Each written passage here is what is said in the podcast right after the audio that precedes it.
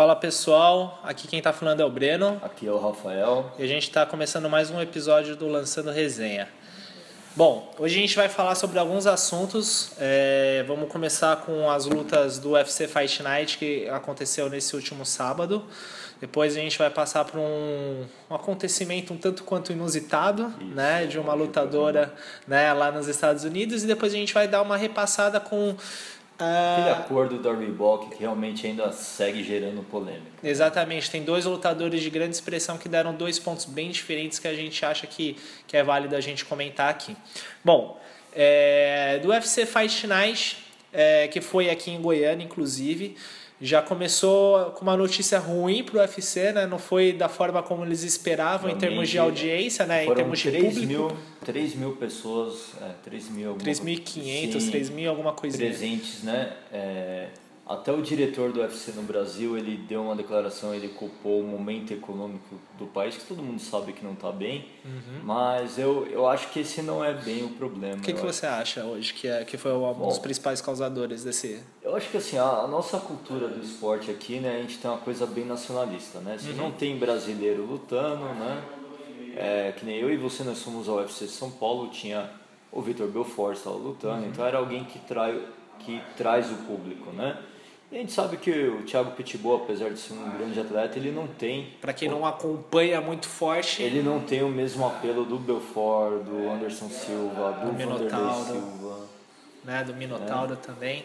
É, não, assim, muita gente reclama, não só aqui no Brasil, mas é, aí, aí a gente está falando já na comunidade mesmo de MMA mais forte, mais, mais quando o UFC vai para fora dos Estados Unidos, eles sempre colocam o card bem inferior em relação àquilo que eles colocam como as lutas principais. Então, se você for ver, tinham poucos lutadores né, é, com grande nome nesse card. Assim, tem alguns lutadores que a gente conhece muito bem.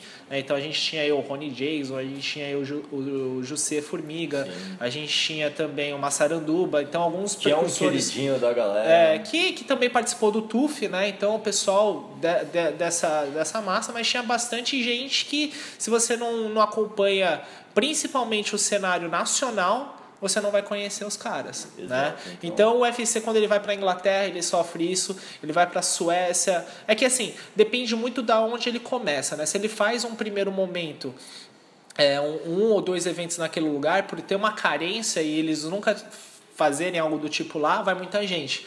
Mas depois de um tempo também essa frequência começa a diminuir, porque se você não está colocando luta de qualidade, não fica é, na verdade, assim, o apelo, UFC né? está se, se, apoiando na própria marca, né? Então, ele está subestimando, né? A, e também a... não é barato. E não é barato. E não é nem um pouco barato. É. Né? Então... O bilhete é barato. E eu acho que também tem a, a questão da falta de estrutura, né? Eu acho que a única que salva é a Arena do Rio de Janeiro. Né? É uma boa. Que é uma Porque aqui em São Paulo a gente, a, gente viu lá, era bem limitado. E tivemos no Ibirapuera, o UFC inclusive ele não conseguiu é, Aproveitar oferecer bem, né? toda a, a, estrutura que oferece nos seus espetáculos. Tinha lugar né? que tinha uma tinha barra no meio, então Barras o cara não conseguia meio, ver.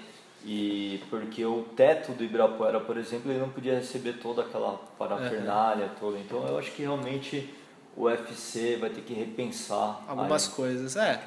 Se ele quer colocar tanta luta, né, como eles estão pensando, eles estão colocando muito card, né, muitos eventos, eles têm que considerar também eventos de qualidade, né? Então pensar também não só no mercado encher de brasileiro lá Sim. e achar que isso vai ser atrativo, é, porque tem nem esse lado do Pacheco do brasileiro, tem esse é. lado de, né, tem que ter BR, tem que ter Não pode ter, ter BR, mas tem que ter uns caras é. mais conhecidos do outro Sim, lado também, né? É, tem que trazer o melhor. E a gringaiada anda fugindo do Brasil. Né? É, também porque é, quando a gente vê também uma, uma luta igual do nosso até saudoso Massaranduba contra o Norman Park, em que o Norman Park controlou quase toda a luta e ainda tomou perdeu. Uma garfada. E tomou uma garfada e ele disse que nunca mais vai lutar no Brasil. Esse a gente também vê uma coisa que. É, imagem, é. né? Realmente já fomos né? resultados. Né? Então, assim, bom, vamos comentar um pouquinho a respeito das lutas, então. É, passando rapidamente da, de algumas do, do, dos cards preliminares, a gente viu o Rony Jason, né? É, e o José Formiga. Né? O, Rony Jason, com o jiu-jitsu impecável dele, colocou o gringo num, num triângulo mesmo, tentou sair para o braço, É, o cara suportou o braço, ele voltou pro triângulo e o cara não aguentou. Realmente... Foi é, finalização primeiro Muito round. bem. Você vê futuro pro Ronnie Jason na categoria? O que, que dá para ele almejar aí?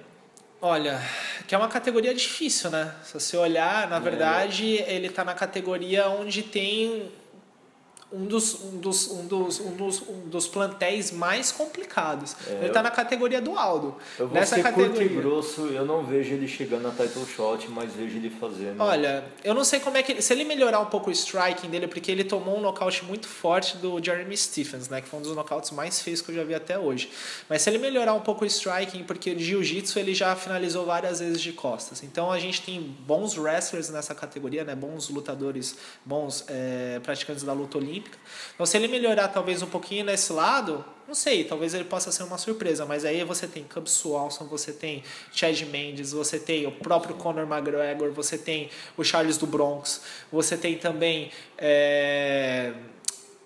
Frank Edgar. Frank Edgar. Então, assim. Eu não vejo ele ganhando de nenhum desses. É, então você tem o Max Holloway que ganhou do Cub Swanson agora nessa última luta e passou, deu um atropelo, atropelou. nele. Então assim, foi uma surpresa. Foi uma surpresa. Então assim, tem muito cara bom, mas se você olha pro, pro, pro Ronnie Jason, ele, ele tem bons aspectos, um jogo muito sólido, por exemplo, no chão, onde é uma categoria que a maior parte são wrestlers, então ele pode aproveitar um pouco pode dessa parte. E eu acredito que ele vai fazer boas lutas, mas realmente eu não vejo ele chegando nas cabeças. Bom, então, é, é uma coisa que a gente vai ver, mas é... eu também acho que tem muito, muito cara assim com. com com muito mais ferramentas do que ele entre o top 5. Né? Mas, por exemplo, é, outro cara que é, o pessoal do combate ontem, fala, tá, desculpa, ontem não, no sábado estava comentando bastante a respeito de, um, de, uma possível disputa de cinturão, até porque a categoria é muito rasa, diferente da categoria do Aldo, né, dos penas, é o Jussier Formiga.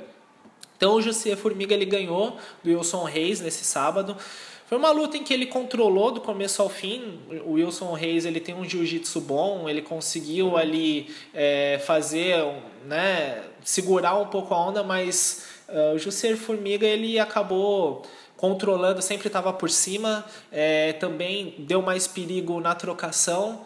Mas quando a gente olha, por exemplo, para um pouquinho mais para frente, essa categoria, aquela categoria do Dimitrios Johnson, você vê caras como Joseph Benavides, você vê é, caras como o Magician, né, o, o, o Dodson, Dodson né? então caras que são muito bons e que não conseguiram ainda pegar é, nem fazer muito muito muita frente tirando o Dodson que fez bastante frente com, com com o Demetrius Johnson. É, eu acho que falta um pouco. Eu acho né? que falta bastante. Assim, entre, entre. Eu acho que o Jussier Formiga, talvez ele faça uma disputa de cinturão, porque o, o Demetrius Johnson é, passou por todo sim, mundo, então fica tá, aquela coisa, tá né? Quem que ele vai lutar? Né? Ele vai lutar contra os mesmos caras de novo. Eu acho que ele não vai mas... conseguir fazer frente também. Eu também tenho a mesma percepção. Né? É, mas ele fez uma boa luta, ele conseguiu ganhar, então teve esse destaque aí da, da possibilidade de uma disputa futura no cinturão.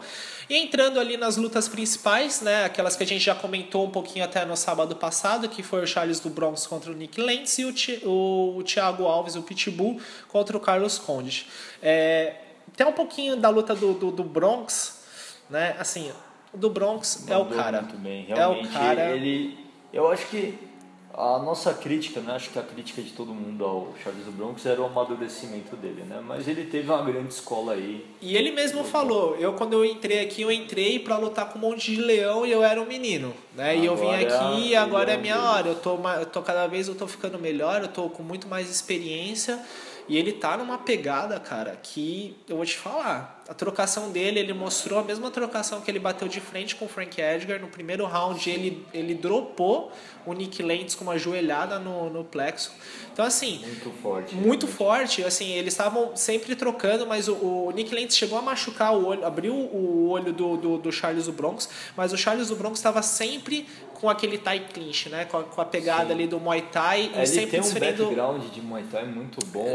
Shootbox, né? Ele é... Sim, a guarda sempre alta, fechadinho. Fechadinho, né? fechadinho. Assim, fechadinho, ele, ele, ele, o, é uma tradição, né? A tradição ali da shootbox realmente é uma boa e aguerrido, né? Cai Cara, pra dentro. Então, é, essa que é a diferença, entendeu?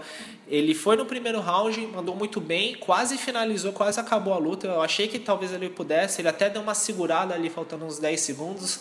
Talvez ele pudesse bater um pouco mais ou tentar sair para um braço, alguma coisa ali. Não sei, faltando 10 segundos você dropou o cara, você pode né, criar um pouquinho mais de risco. Mas no segundo round o Nick Lentz veio forte. Então ele veio com aquele jogo que a gente já esperava, é, que é o um carrapato. Chato, né? Aquele jogo chato mesmo.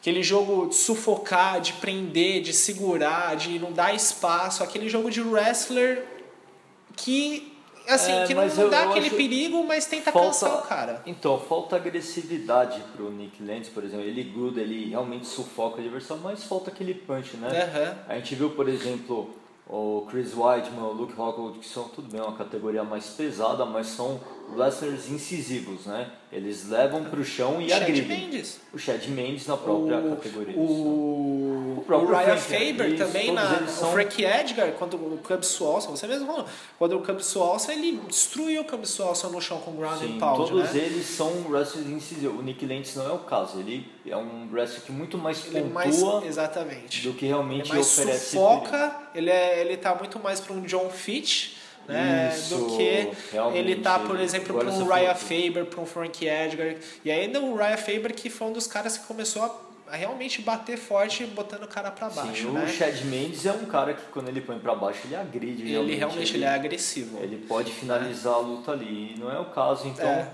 E quando você tem esse tipo de jogo, né? Ou você consegue mantê-lo por 3 a 5 rounds, ou se o seu risco de perder a luta vai aumentando, né? Exatamente.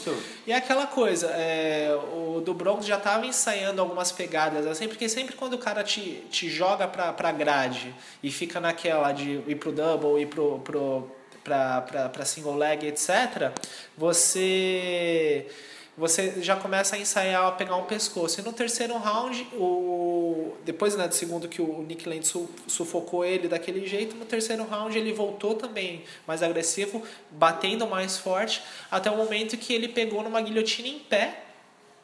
E um detalhe que foi muito interessante é que no momento que ele pegou a guilhotina, ele foi arqueando para trás, né, para ele cair e aí ele fechar realmente a guarda e tudo mais, mas ele conseguiu fazer um, um giro no próprio ombro e ele caiu montado Sim, no Link Lens. Então, é assim, algo... é qualidade ele pura. Ele tem um jiu-jitsu bem inventivo, né? Realmente foi um movimento qualidade, plástico, né? Qualidade pura. E aí ele só, só teve paciência. Só teve, foi ajustando, ajustando até a hora que o Nick Lentz bateu. Foi, e assim, foi uma finalização. No chão, se sente em casa, realmente é. ele tá ajustando suas deficiências aí, realmente esse dá pra ver chegando nas cabeças e ah, batendo sim. de frente. Ah, sim. É, desde a luta com o Frank Edgar, você já viu que Realmente dava para ele bater de frente com é, esses caras. É um talento aí. E não foi à toa que ganhou 100 mil dólares, né? Ganhou 50 mil da luta da noite. Então ele e o Nick Lentz ganharam 50 mil. E ele ganhou mais 50 mil de performance da noite. Realmente foi uma grande performance. Isso. Né? E, o, e o Ronnie Jason ganhou mais os outros 50 mil pela finalização com o triângulo lá. Exato. E agora, né, falando em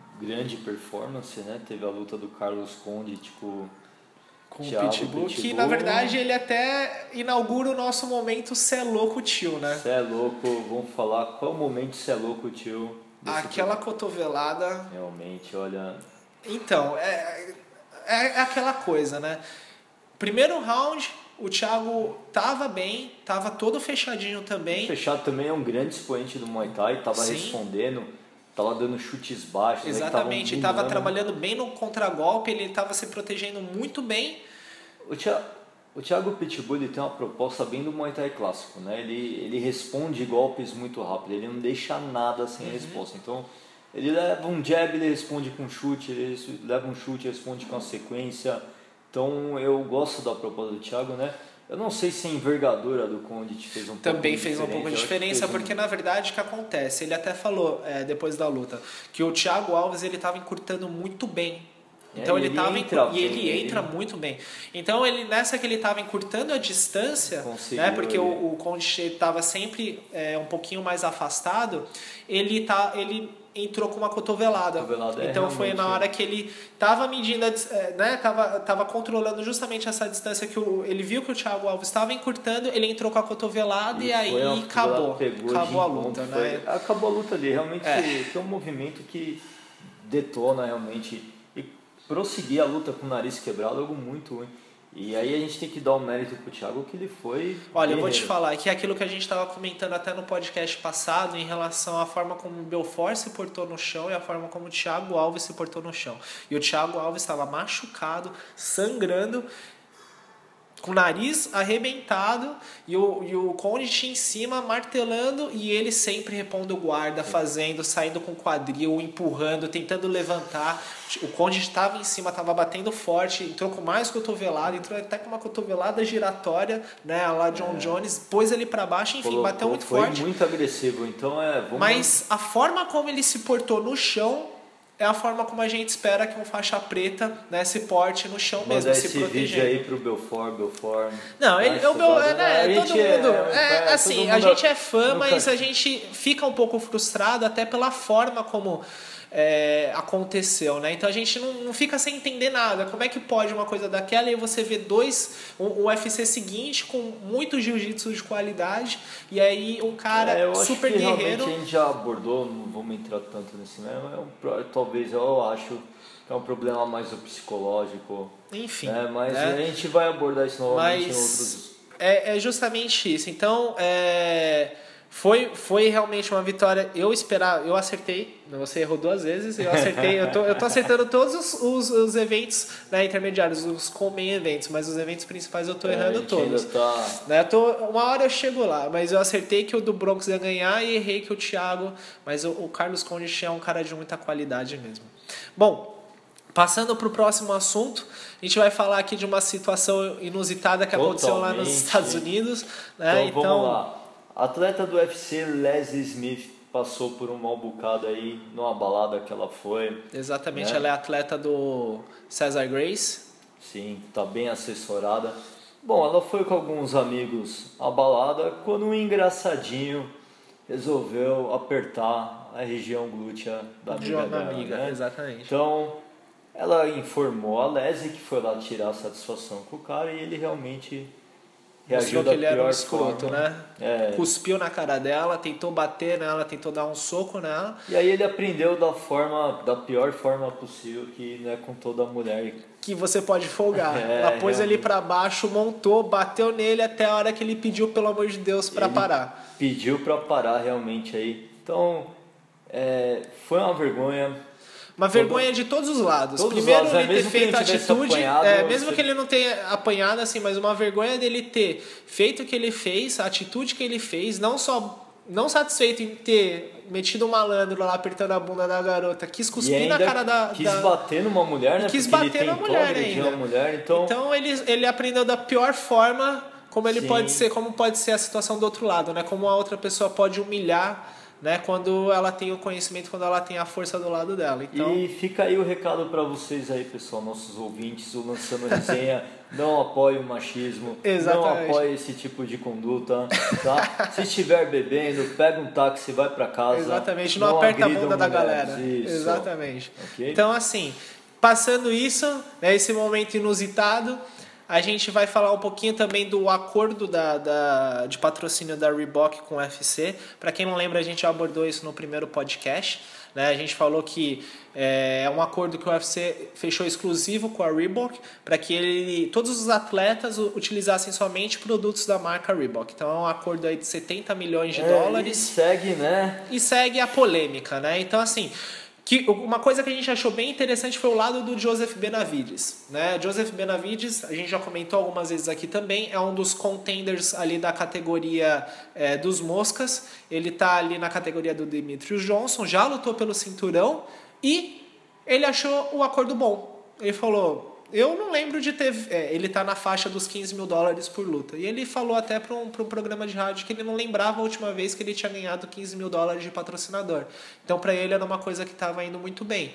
Então, para ele fazia todo sentido. Ele, inclusive, demitiu a gestão, né, os, os, os, os managers dele, os, os, os, os, os agentes dele. É, mas vale lembrar uma coisa, assim, eu acho que esse acordo acaba sendo bom, né, para esse pessoal da categoria, das categorias mais Os leves. Os caras que não se promovem muito bem, talvez. Não se promovem tão bem e são categorias com baixa procura. Também.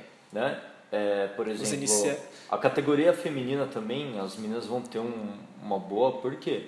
Porque tirando a Honda, né, a gente não vê tanta procura pelas lutas de MMA feminino. Isso até é uma forma de dar né, um subsídio para a mulherada conseguir lutar bem. Tem esse lado positivo. Quem também saiu em defesa do acordo do Reebok foi o sempre polêmico Conor McGregor. Uhum. Né? E ele realmente disse aqui que esse acordo elimina a necessidade dele ter que procurar por patrocínio, né? É um fanfarrão, né? Tipo, é que a gente não sabe, porque ele, ele, ele é ele, o John Jones e a Paige Van Zandt, eles tinham pegado um, um acordo exclusivo, eles foram os primeiros iniciantes, então a gente não sabe o que, que eles ganham com é, isso. Porque eles, eles são aqueles caras que, né? São os queridinhos. É os queridinhos, queridinhos, exatamente. Então eles vão falar mal é nem a pau, né? É a galera, então, é a galera da panela. É né? a galerinha a que o, o, tio Dan adora ter no, no, no plantel dele. Sim. Mas também um outro cara que falou mal do acordo e que por coincidência vai enfrentar o Conor McGregor é justamente o José Aldo. O José Aldo foi bem. Foi bem, ele falou que esse acordo é um acordo de merda, né? Não, então, a gente estava até falando, né, que justamente essa questão do, do acordo, ele poderia ser bom para os lutadores que estão começando, o Aldo já deu uma visão completamente diferente. Ele disse que esse acordo não é bom de forma alguma, que para ele pode nem fazer tanta diferença, né? Porque ele já está um cara muito mais consolidado, porque ele já é um cara muito mais visado, ele tem outras formas né, de, de conseguir recursos, né?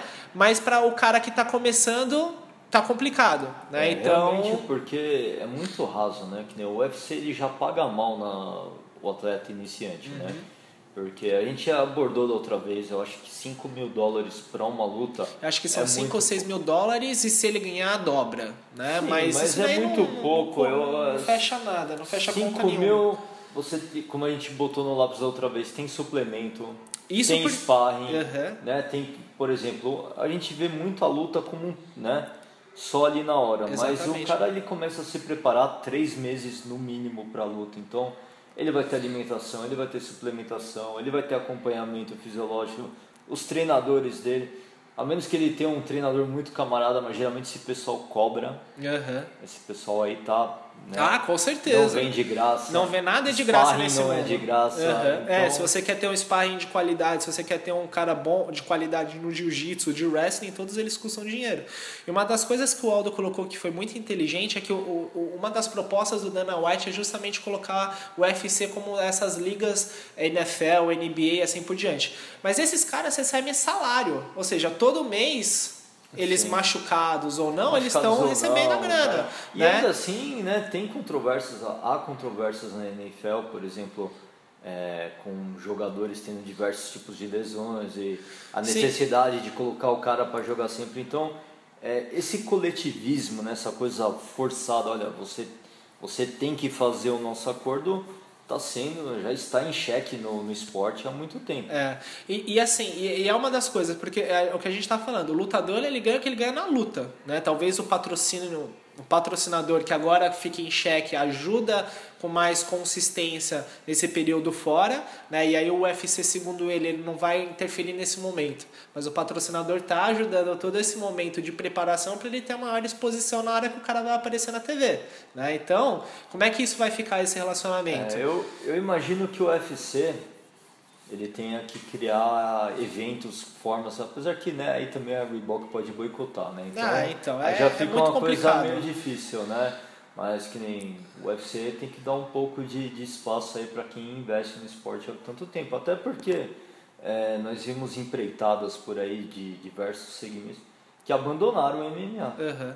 A própria Nike já está tirando o é. pé do, do MMA, então não dá para confiar, né, que vai ficar ali, vai ter um então, esse é um acordo, se eu não me engano, de 5 ou 6 anos que eles estabeleceram com a Reebok, mas está tá repercutindo de uma forma que eu, eu acho que eles não esperavam. Novamente, que o Aldo falou, eu tentei várias vezes perguntar e em nenhum momento eu, eu considerei aquilo que eles estavam falando como certo. Mesmo assim, eles fizeram.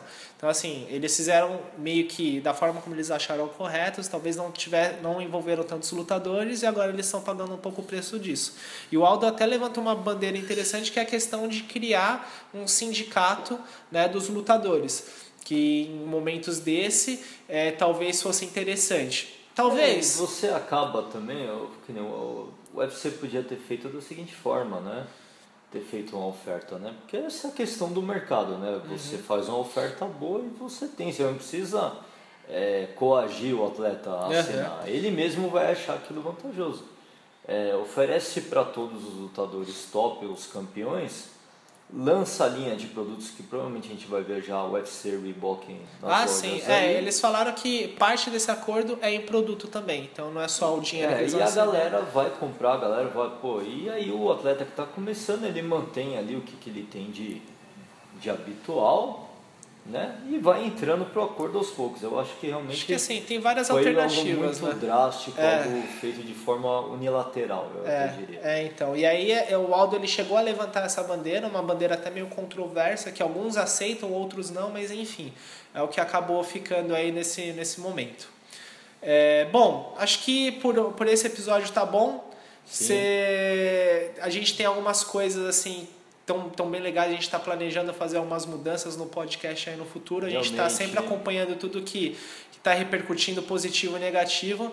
Sugestões estamos sempre abertos, né? Sim, espero aí que vocês mandem sugestões, interajam mais conosco e realmente vamos fazer uma reformulação. Pretendemos lançar programas mais educativos, né? Para quem não, para quem não acompanha o esporte, para quem realmente ou até para quem não costuma ouvir podcast, a gente vai fazer algo mais uhum. interativo aí, a gente quer que vocês interajam conosco, ok? Exatamente. Então é isso, pessoal. A gente encerra por aqui mais um episódio do Lançando Resenha. Obrigado.